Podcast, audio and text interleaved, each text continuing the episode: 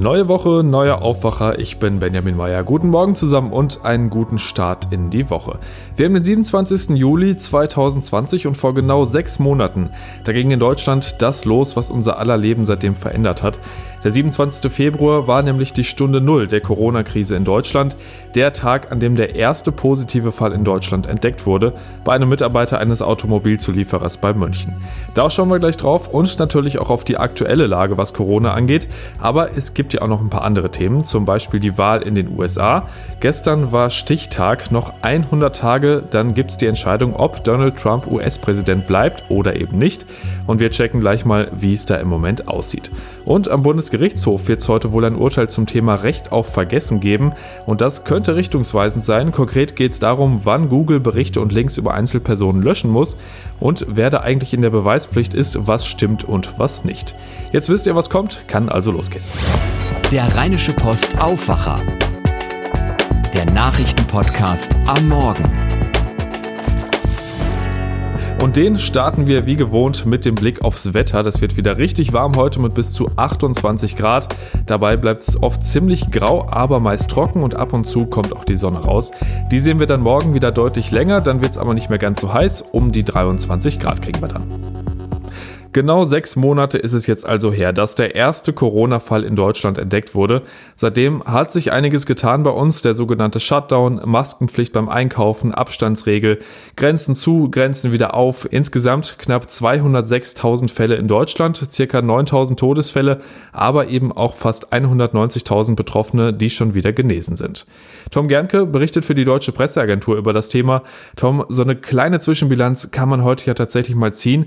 Im Vergleich zu anderen Ländern sind wir ja bisher ganz gut weggekommen. Woran liegt das?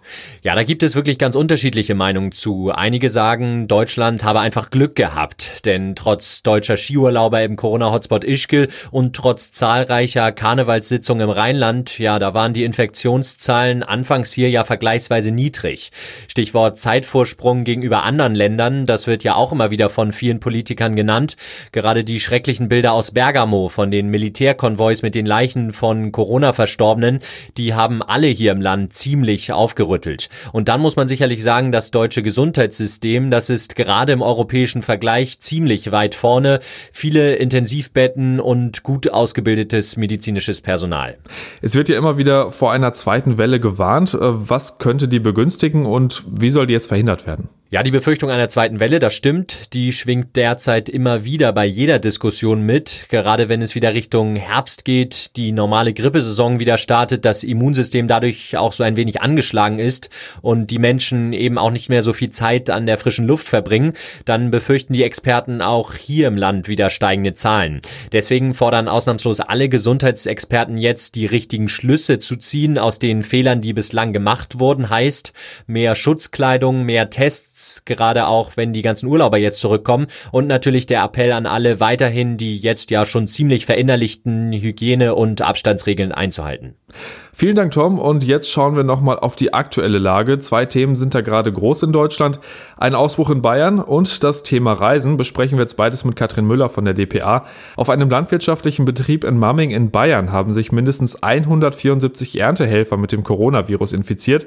Das haben die Behörden in dem Landkreis bestätigt. Katrin, wir kennen das hier in NRW ja schon so ein bisschen von den Vorfällen rund um Tönnies, was das dann für viele Leute bedeutet hat. Und das sieht in Mamming jetzt ganz ähnlich aus. Viele müssen da jetzt für 14 Tage in Quarantäne. Das sind ja schon immer drastische Maßnahmen. Ja, schon. Nur äh, der Schutz der Bevölkerung, der geht in diesem Fall klar vor, heißt es. Rund 500 Menschen arbeiten auf dem betroffenen Hof in Mamming. Der Betrieb, der befindet sich mitten im Ort. Deshalb wurde ja auch ein Sicherheitsdienst eingesetzt, der aufpassen soll, dass niemand das Gelände verlässt in der Quarantänezeit. Auf dem Hof waren ein paar Erntehelfer positiv auf das Coronavirus getestet worden und daraufhin wurden dann alle Mitarbeiter getestet. Naja, und das Ergebnis, das ist ja wirklich alles andere als beruhigend. Das ist wahr. Zweites aktuelles Thema ist weiterhin Reisen. Großbritannien hat sich jetzt zu einem drastischen Schritt entschieden. Tausende Briten müssen nach ihrem Sommerurlaub in Spanien in eine zweiwöchige Quarantäne. Das hat der britische Außenminister Dominic Raab dem Nachrichtensender Sky News am Wochenende gesagt. Das Thema Urlauber und Corona ist ja auch bei uns weiter in der Diskussion. Weil befürchtet wird, dass Urlaubsrückkehrer das Virus aus dem Ausland einschleppen könnten, sollen die ja möglichst schon direkt am Airport getestet werden. Und für viele Länder Länder außerhalb Europas gilt ja nach wie vor eine Reisewarnung wegen wegen Corona. Da gibt es jetzt aber ordentlich Kritik, nicht ganz überraschend von der Reisebranche. Ähm, was genau ist denn deren Problem, Katrin? Ja, also da werden die Länder über einen Kamm geschoren, heißt es. Es sei ja nicht nachvollziehbar, warum pauschal vor Reisen in 160 Länder außerhalb von Europas gewarnt werde, sagte der Präsident des Reiseverbands DRV Norbert Fiebig. Als Beispiel verwies er auf Tunesien. Das nordafrikanische Land, das steht demnach nicht auf der Liste der Risikogebiete des Robert Koch Instituts. Die Einreise aus Deutschland sei ohne Einschränkung möglich, ebenso wie die Einreise für Tunesier in die EU. Und äh, wie Fiebig sagt, stellt sich da schon die Frage, warum die bestehende Reise Reisewarnung des Auswärtigen Amts nicht aufgehoben wird. Er fordert individuelle Reisehinweise für einzelne Länder statt eben einer pauschalen Reisewarnung. Vielen Dank, Katrin. Schauen wir auf ein Land, das Corona offensichtlich noch so gar nicht im Griff hat, nämlich die USA. Zehntausende neue Fälle gibt es da im Moment und zwar täglich und so richtig Aussicht auf Besserung gibt es auch nicht. Das könnte ein riesiges Problem für US-Präsident Donald Trump werden, denn gestern war Stichtag, noch 100 Tage bis zur Wahl. Corona-Krise, hohe Arbeitslosigkeit, Rassismus und Polizeigewalt und seine Umfragewerte sind auch einigermaßen mies. Trotzdem zeigt sich Trump siegessicher. Auf Twitter, wo auch sonst, schreibt er, für seinen Wahlkampf gäbe es derzeit sogar noch mehr Enthusiasmus als vor der Wahl 2016. Seinem demokratischen Herausforderer Joe Biden gelingt es im Wahlkampf tatsächlich auch nicht so richtig Begeisterung hervorzurufen. Tina Eck berichtet für die deutsche Presseagentur aus Washington. Tina, Stimme, Lage im Land, peinlichste Interviews. Was macht Trump trotz alledem so siegessicher? Sicher. Ja, Trump glaubt, dass seine echten, eingefleischten Anhänger eine schweigende Mehrheit sind und dass die in den Umfragen unter Umständen gar nicht äh, vorkommen, weil sie vielleicht auch gar nicht sagen wollen, wen sie wählen, wenn sie angerufen werden. Er also setzt auf diese sogenannte schweigende Mehrheit. Die gab es ja schon mal vor vier Jahren, als das liberale Obama Washington und alle Demokraten, äh, die meisten Medien und die progressiven Wähler hier keine Ahnung hatten, was da eigentlich in der Mitte des Landes vor sich ging oder im Süden und wie viele dann doch äh, Trump Trump den Sieg zuschieben würden, was sie dann auch getan haben. Wie realistisch ist es denn, dass er am Ende tatsächlich nochmal gewinnt? Nun, das hängt echt davon ab, wie realitätsgenau oder fremd man die Sache betrachtet. Es wäre natürlich verlockend, äh, diesen Umfragen, die beiden auch in wichtigen Schlüsselstaaten zum Teil zweistellige Vorsprünge versichern, zu glauben. Aber eigentlich ist es wieder äh, so wie 2016. Man kennt die andere Seite nicht so genau. Hier in Washington schon gar nicht an den Küsten. Äh, da gibt es einfach viele Leute im mittleren Westen und im Süden des Landes, die Trump ganz toll finden und alles, was er macht und dass er seine Wahlversprechen äh, eingehalten hat und alles. Äh, also gegessen ist diese Wahl noch lange nicht. Wie kommt das denn, dass man da jetzt so im Dunkeln tappt? Weil eigentlich sollte man ja meinen, dass Umfragen eher immer genauer werden, oder? Weil das Land eben so enorm gespalten und die Gesellschaft so extrem polarisiert ist. Äh, der normale politische Diskurs findet ja nicht mehr statt. Es gibt keine Mitte, äh, keine Diskussionen, äh, keinen Zentrismus, nur tiefes Misstrauen und auch Leute, die einfach keine Mitte wollen, die keinen Biden wollen, die lieber gar nicht wählen, weil sie ihren Bernie Sanders nicht gekriegt haben oder ihre Elizabeth Warren. Dieser aufgeheizte Kochtopf auf beiden Seiten ist mit Umfragen überhaupt nicht nicht einzufangen. Es gibt keine klare Linie, nur jede Menge Emotionen und genau das schürt Trump. Er heizt das an mit krassen Sprüchen, mit Tweets und mit Dekreten. Er will genau das. Sind wir gespannt, was sich da noch tut. Am 3. November ist es dann soweit. Dann wird in den USA gewählt. Vielen Dank, Tina Eck. Und wir bleiben in den USA, zumindest bei einem Konzern aus den USA und bei einer Klage aus Deutschland. Im Netz vergessen zu werden, von alleine klappt das nicht und deshalb wehren sich zwei Kläger vor dem Bundesgerichtshof dagegen, dass Google negative Artikel zu ihrem Namen weiterhin verlinkt. Heute soll die Entscheidung dazu verkündet werden. Ronny Thorau berichtet für die Deutsche Presseagentur von dem Prozess. Ronny, äh, fangen wir nochmal von vorne an. Worum genau geht es bei den zwei Fällen? Ja, um einen Mann und um ein Paar, von denen jeweils man bei Google auf negative Berichte stößt, die auch schon einige Jahre alt sind. Bei dem Mann geht es um einen Wohlfahrtsverband, der in Finanzschwierigkeiten geraten ist, als er da Chef war. Und er ist damals auch noch erkrankt, was man eben bis heute nachlesen kann. Und bei dem Paar, da geht es um Artikel im Netz, die dem Paar erpresserische Methoden vorwerfen. Das Paar sagt, die Berichte sind falsch. Google muss das löschen. Google sagt, wir können und müssen auch gar nicht überprüfen, ob die Berichte falsch sind. Das Paar muss das beweisen. Und welche Chancen haben die Kläger? Ja, also in den Vorinstanzen sind sie jeweils gescheitert. Es stehen aber auch so ein bisschen jeweils andere Fragen im Vordergrund bei den Fällen. Also bei dem Ex-Chef des finanziell in Schieflage geratenen Wohlfahrtsverbandes, da meinte der BGH-Richter in der Verhandlung, es könne schon eine Rolle spielen, wie lange denn diese Sache her sei. Fast zehn Jahre nämlich inzwischen. Und bei dem Paar, da geht es schon möglicherweise um ein größeres Vergehen, also die Erpressungsvorwürfe. Und es wurde bei der Verhandlung eher darüber gestritten, wer denn eigentlich beweisen muss, ob Berichte im Netz stimmen oder nicht. Der Betroffene oder Google. Also im ersten Fall geht es eher darum, wie lange muss man negative Berichte im Netz erdulden, im zweiten eher um die Beweislast.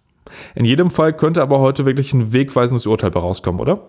Ja, denn das Urteil könnte endlich, muss man sagen, mehr Klarheit bringen, wann denn Google was löschen muss.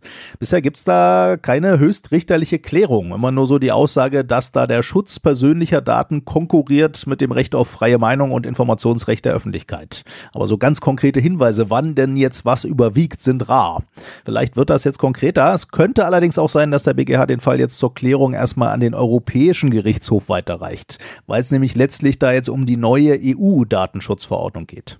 Das klingt dann, als könnte es dann noch eine Weile dauern. Vielen Dank, Ronny. Und jetzt der Blick nach Düsseldorf mit Alina Lietz aus den Antenne Düsseldorf Nachrichten. Guten Morgen, Alina. Guten Morgen, Benjamin. Wir schauen heute Morgen zurück auf das Wochenende in der Altstadt und auch auf die aktuellen Corona-Zahlen aus Düsseldorf. Dann geht es um den Wehrhahn-Anschlag vor 20 Jahren und zuletzt, es gibt noch rund 2000 freie Ausbildungsstellen in Düsseldorf. In NRW war an diesem Wochenende mehr Polizei unterwegs, auch in der Düsseldorfer Altstadt. Wir wollen signalisieren, dass wir die Situation frühzeitig im Blick haben und es keinen Sinn macht, Randale zu veranstalten, so ein Polizeisprecher. Insgesamt wurden dieses Wochenende in Düsseldorf rund 100 Platzverweise ausgesprochen. 24 Personen wurden in Gewahrsam genommen. Sie waren entweder bereits negativ aufgefallen oder waren besonders aggressiv.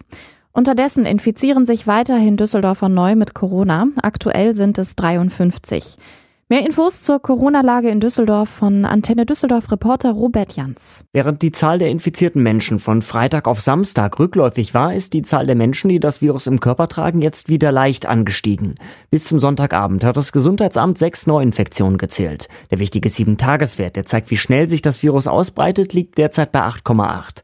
Damit ist es weiterhin äußerst unwahrscheinlich, dass Lockerungen zurückgenommen werden müssen. Ein Drei-Stufen-Plan für die Altstadt sieht zum Beispiel bei Werten von 30, 40 und 50 sich verschiedene Maßnahmen vor, zum Beispiel ein Musikverbot in Gaststätten ab 24 Uhr.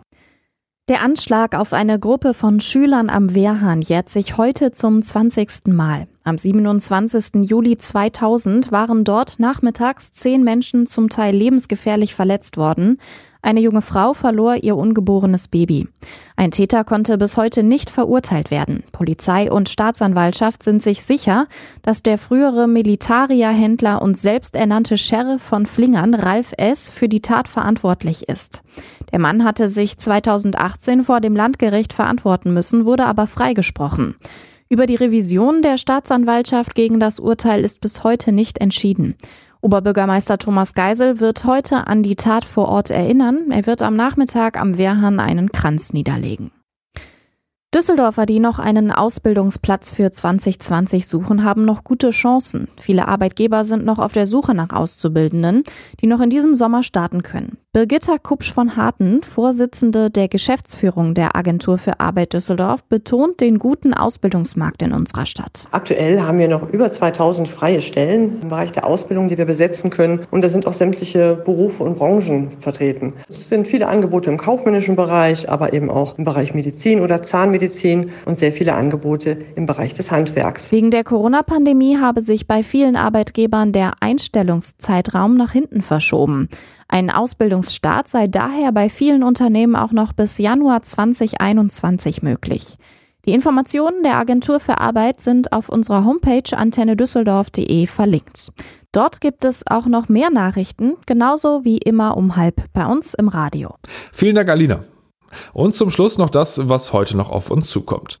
In Frankfurt wird der Prozess um den gewaltsamen Tod des Kasseler Regierungspräsidenten Walter Lübcke fortgesetzt. Da gab es eine dreiwöchige Sommerpause. Heute geht es dann weiter. In dem Verfahren vor dem Oberlandesgericht Frankfurt muss sich der Deutsche Stefan Ernst wegen Mordes verantworten. Die Anklage wirft ihm vor, die Tat aus rechtsextremistischen Motiven heraus begangen zu haben. Und im Kriegsgebiet in der Ostukraine sind die Konfliktparteien nach eigenen Angaben bereit für eine neue Waffenruhe. Das ukrainische Militär und die Vertreter der prorussischen Separatisten aus den Gebieten von Donetsk und Luhansk teilten am Sonntag mit, alles für die Einstellung der Kämpfe vorbereitet zu haben. Bisher gab es allerdings schon rund zwei Dutzend Anläufe für eine vollständige Waffenruhe. Die sind alle nach kurzer Zeit gescheitert. Und das war der Rheinische Postaufwacher vom 27. Juli 2020. Wenn ihr Fragen, Kritik oder Anregungen habt, schreibt uns gerne an aufwacher.rp-online.de. Habt einen guten Montag, bis dann. Mehr bei uns im Netz www.rp-online.de